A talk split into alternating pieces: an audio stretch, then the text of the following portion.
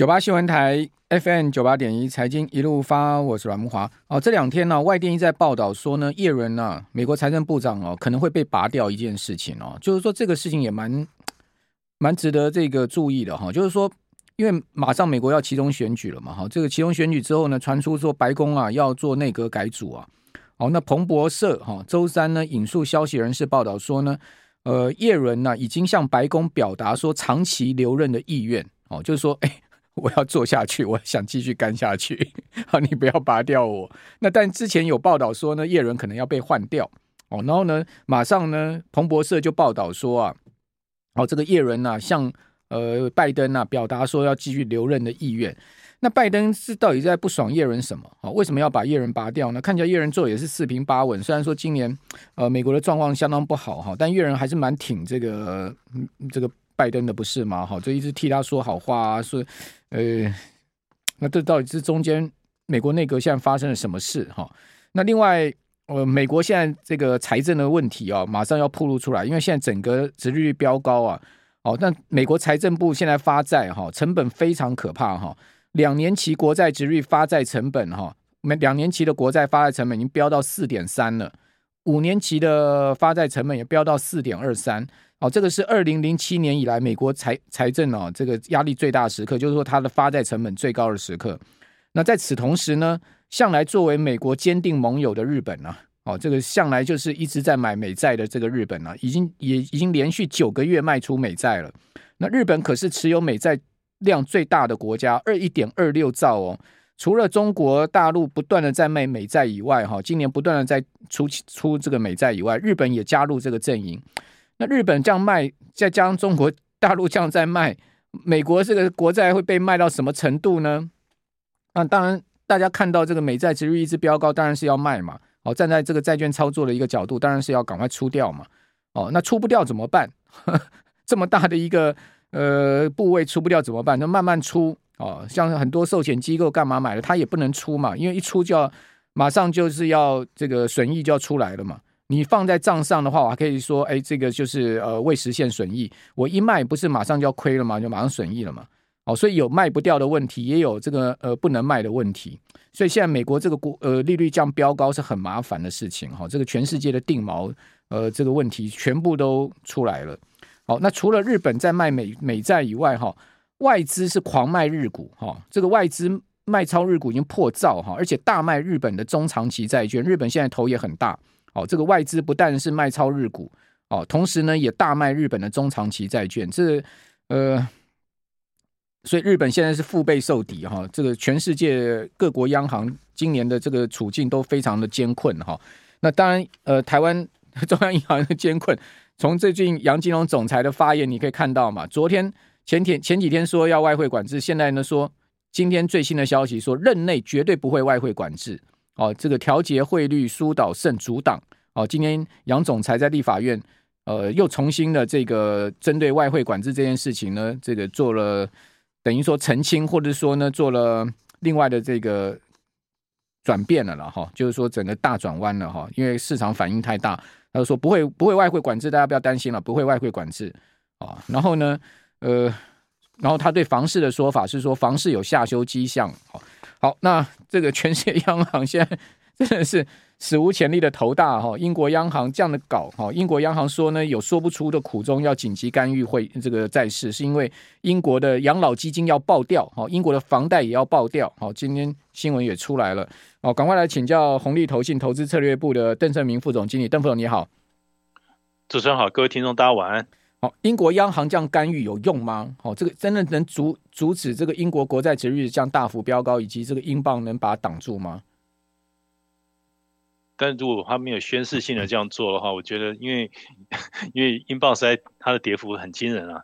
我记得在呃脱欧或者是他在谈脱欧啊，就是呃前任的首相啊，那在谈脱欧的时候，那时候我记得英镑还有一点三几啊，你看。这个很快的速度，现在但反映了其实除了美元指数以外，其实全球已开发国家的汇率，甚至是亚洲这个出口三雄哈，不含中国了哈。那中国当然是最大的一个出口国，那其实大的汇率其实都进贬。YTD 的话，其实这个汇率的跌幅，尤其是刚您刚刚提到那个日本，它其实是三成以上的跌幅。这个就汇率来讲，今年这个汇外汇市场波动率波动的状况，还有就是利率的波动状况，其实都史无前例。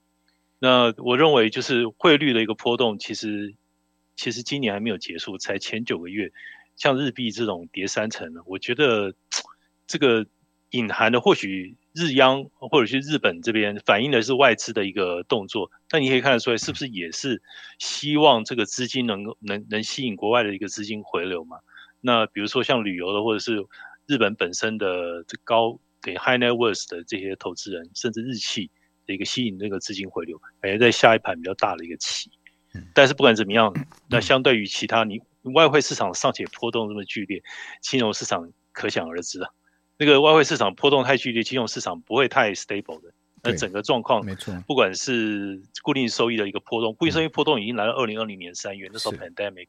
的那个时候的接近那个时候的高峰，所以固定收益最近的压力其实比那个股票压力大好大好几倍。嗯嗯嗯其其实汇市是最前瞻的哈，这个汇市往往会引发哈各类金融资产的波动。就刚刚登峰所讲的，其实呃长期在观察国际金融人一定会紧盯汇市的这个变化啊，因为你想看嘛，这个资金流动就是这个汇价的流动，你流到哪里去，这个最显现。你要购进各种不同的金融资产，你就要先换货货币嘛。哦，所以这个汇率的波动才是最关键哈。那刚邓凤他一语中的，就是说谈到了说，今年这个汇市这么大的波动，它所造成的整个全世界金融资产价格的不稳定性啊，其实就是呃其来有自了。好，那另外呢，我们可以看到今年的这个债市的这个跌势啊是非常猛的哈。全球这个股债市的同跌，哦，资金无去处，好，就变成这样的一个状况。那请教。呃，邓副总就是说，这个债市的状况，我们到底要怎么样去观察后续的这种？美国十年期国债殖率真的是跌破所有人眼镜，居然可以升到四趴，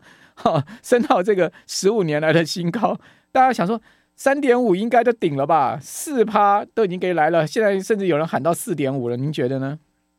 我看那个 WIRP 哦，就是十一月二号是下一次开 FOMC meeting，看起来它隐含利率好像还是会升，大概至少两码半左右，两码半到三码中间，然后再下一次，几乎是铁铁铁的接近逼近，略少于两码。换句话说，这这两次两码半加一码半，哇，那我觉得呃，整个来讲年底之前升到四点二以上，这个几率是很高。我讲的是下缘哦，等于就是利率的一个下缘，然后上缘的话可能再加零点二五上去，等于是四点二到四点五左右。你看今年就就就四点五。所以这样去看的话，明年如果再升两码的一个几率，一到两码几率也是有。其实很快政策利率就快五 percent 了，明年三月底一季底第一季底之前就快五个 percent。换句话说，十年如果说政策利率是五 percent，那十年债息是不是有这个机会马上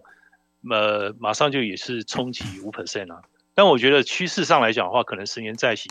到了这个四以上，我觉得。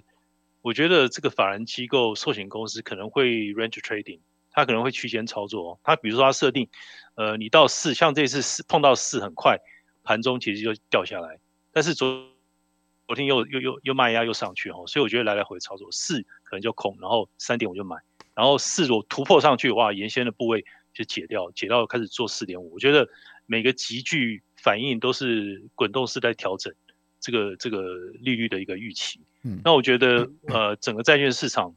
呃，IG 的部分投资等级债，我觉得它最大的风险是在年底之前，然后到了明年一季度的话，或许如果说到时候，呃，整个利率的反应很很有效率的反应到比较顶端的话，我觉得那个时候反而投资级债要要去留意了。但是现可能不是立刻的现在，现在还是我觉得还是中性偏空。好，那那个股市的呃前景呢？美股的前景您怎么看呢？因为现在其实，如果你是就目前的本益比来看，都非常低啊。那不管是 不管是特别是不管是纳斯达克、标普五百，都都都是比便宜的哦。但是如果说你看未来十二个月的角度去看，它它反映的就是说我两个指数去比较，就是说，如果你把 CPI 的导数去看哦，CPI 的导数去看，通常过去复数年的角度去看，它跟呃，美股的十二个月的未来预估本益比其实是亦步亦趋啊，等于就是说，你 CPI 什么时候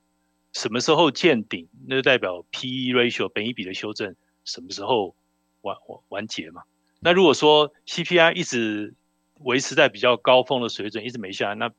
那本一笔的修正，你要你要本一笔要要等于要往上提升，就不是那么容易，因为你现在反映了，你看汇各国汇率波动那么剧烈，今年最大大魔王就是联总会升息，所以联总会升息的高高峰的话，现在看起来就就是几乎就是未来的一季到两季，就是一个高峰。如果是这样的话，那我觉得渐渐渐渐来讲哦，如果是渐渐进入退潮的话，预期，那我我觉得那个时候或许我觉得有机会，有机会去看。那我觉得这一波的正央来自于货币政策，来自于固定收益市场。那我觉得股市还算。相对来讲，它的影响还算小咖呢。你看那个波动率，好，今年更高，一二三四五都有高峰。不，我们稍稍稍微休息一下，稍微休稍稍待一会儿。九八新闻台 FM 九八点一财经一路发，我是阮慕华。哦，最新的这个彭博报道，这个内幕消息啊，这个阴谋大大的一个国际政治上面的这个大大的一个内幕消息啊，说呃，这次英国政府的减税的计划哈，就是特特拉斯呃新首相他这个。是呃，这个仅次于一九七二年英国以来最大的一个减税政策哈，呃，已经造成了拜登政府的不安了。哦，拜登政府居然呢，他是透过国际货币基金会 IMF 向特拉斯施压哦，就是说这是一个应该是一个很大的内幕消息，说这个国际货币基金会日前呼吁英国政府重新评估减税措施哦，认为说呢，这个跟对抗通膨所采取的政策是相冲突了。哦，恐怕会影响货币政策的成效啊！哦，那叶伦周二接受访问的时候，拒谈这件事情。那商务部长雷蒙多，好，那这个美国商务部长哈，隔日出席活动的时候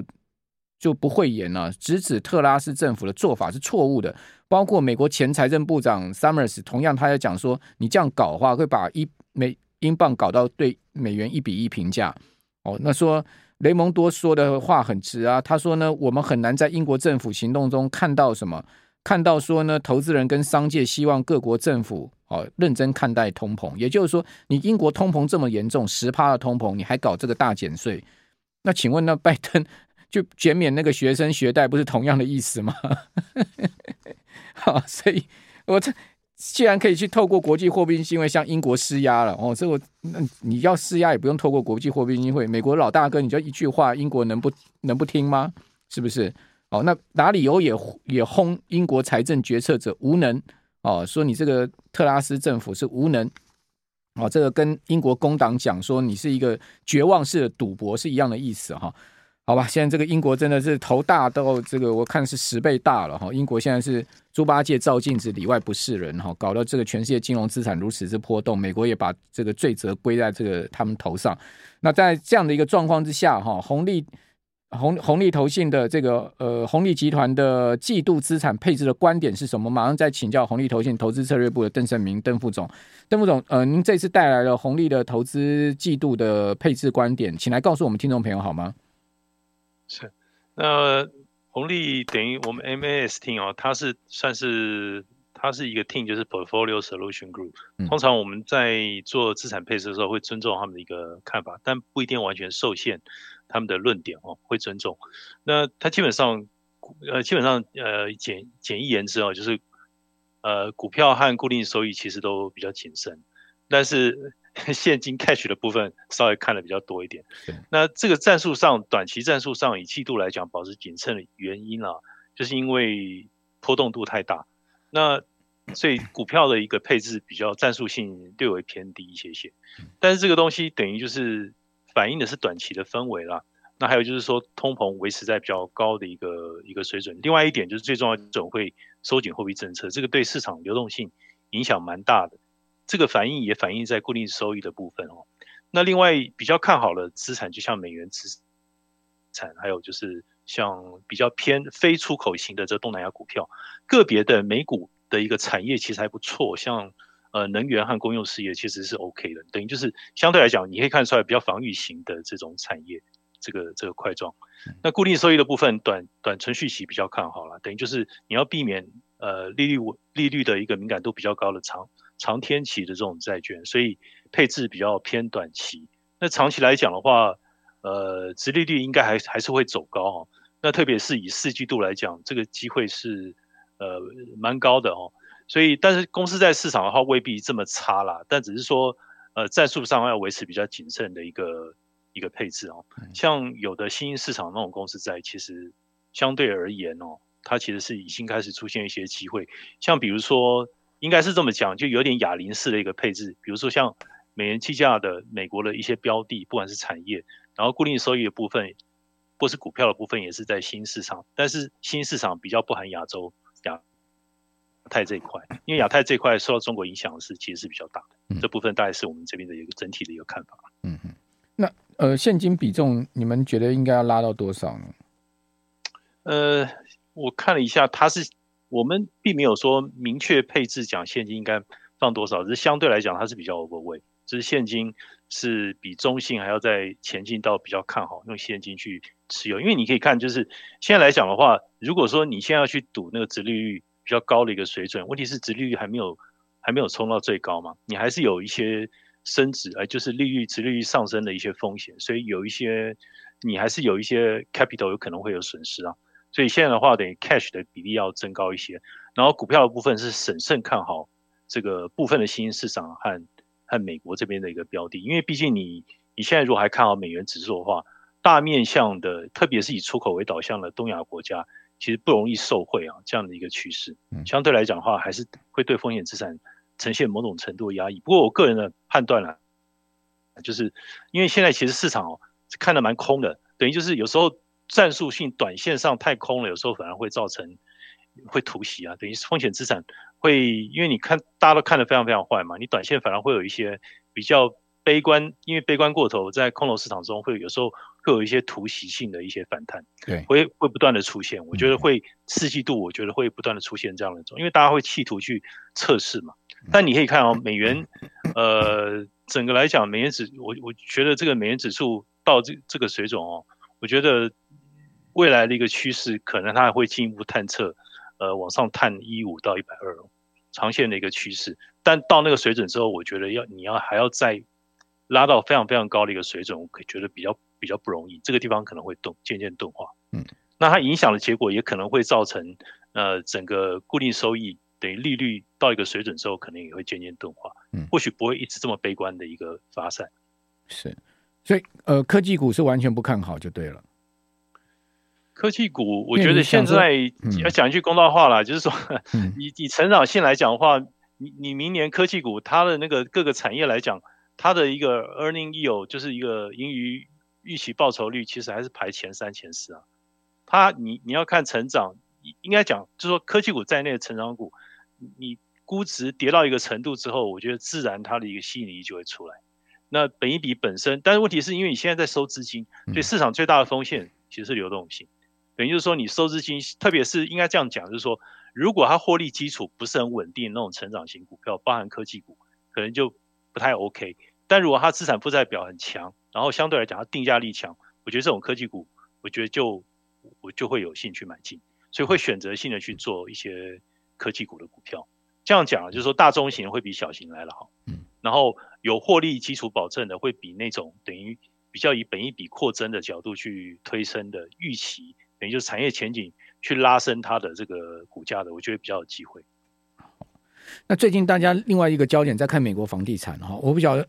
您个人观点，或者说红利有这样的方面的研究的观点吗？比如我们看一档 ETF 哈，Vanguard 的 Real Estate ETF 就 VNQ 这档非常知名的 ETF，今年年初的时候，它的股价是每股一百一十六块钱美金啊，最近崩跌到七十九块啊，哦，最近这一个月真的是用这个直线下坠的方式在崩跌。你从这档 ETF 看到美国房市是不是真的要出大乱子呢？因为那个 mortgage rate 三十年期现在是六点二九、六点三啊，其实你相对反映的就是它 cash 区的那个房价指数，现在现在还还还没有跌下来，可是压力会很大啊。因为这个东西趋势上来讲的话，呃，你三十年房贷利率这么高，mortgage rate 这么高，长期来讲现在都大家都跑去租房子了，所以租金利率冲上去，反而是 REITs 比较有机会。相对而言，那你房价的话。不会立刻跌，但是我觉得它现在就是你可以看，就是它的需求在应该像相对来讲在减少，但是你要知道供给其实也没有增加太多。安吉预估，ING 预估明年跌二十趴，美国房价跌二十趴，您觉得有可能吗？这个二十趴是一个很可怕的下跌。你你这个必须是股票还要更弱，股票更弱，还有就是股票维持在比较弱的一个水准，时间更长，我觉得就会让房价它的一个支撑的效果会下滑下来。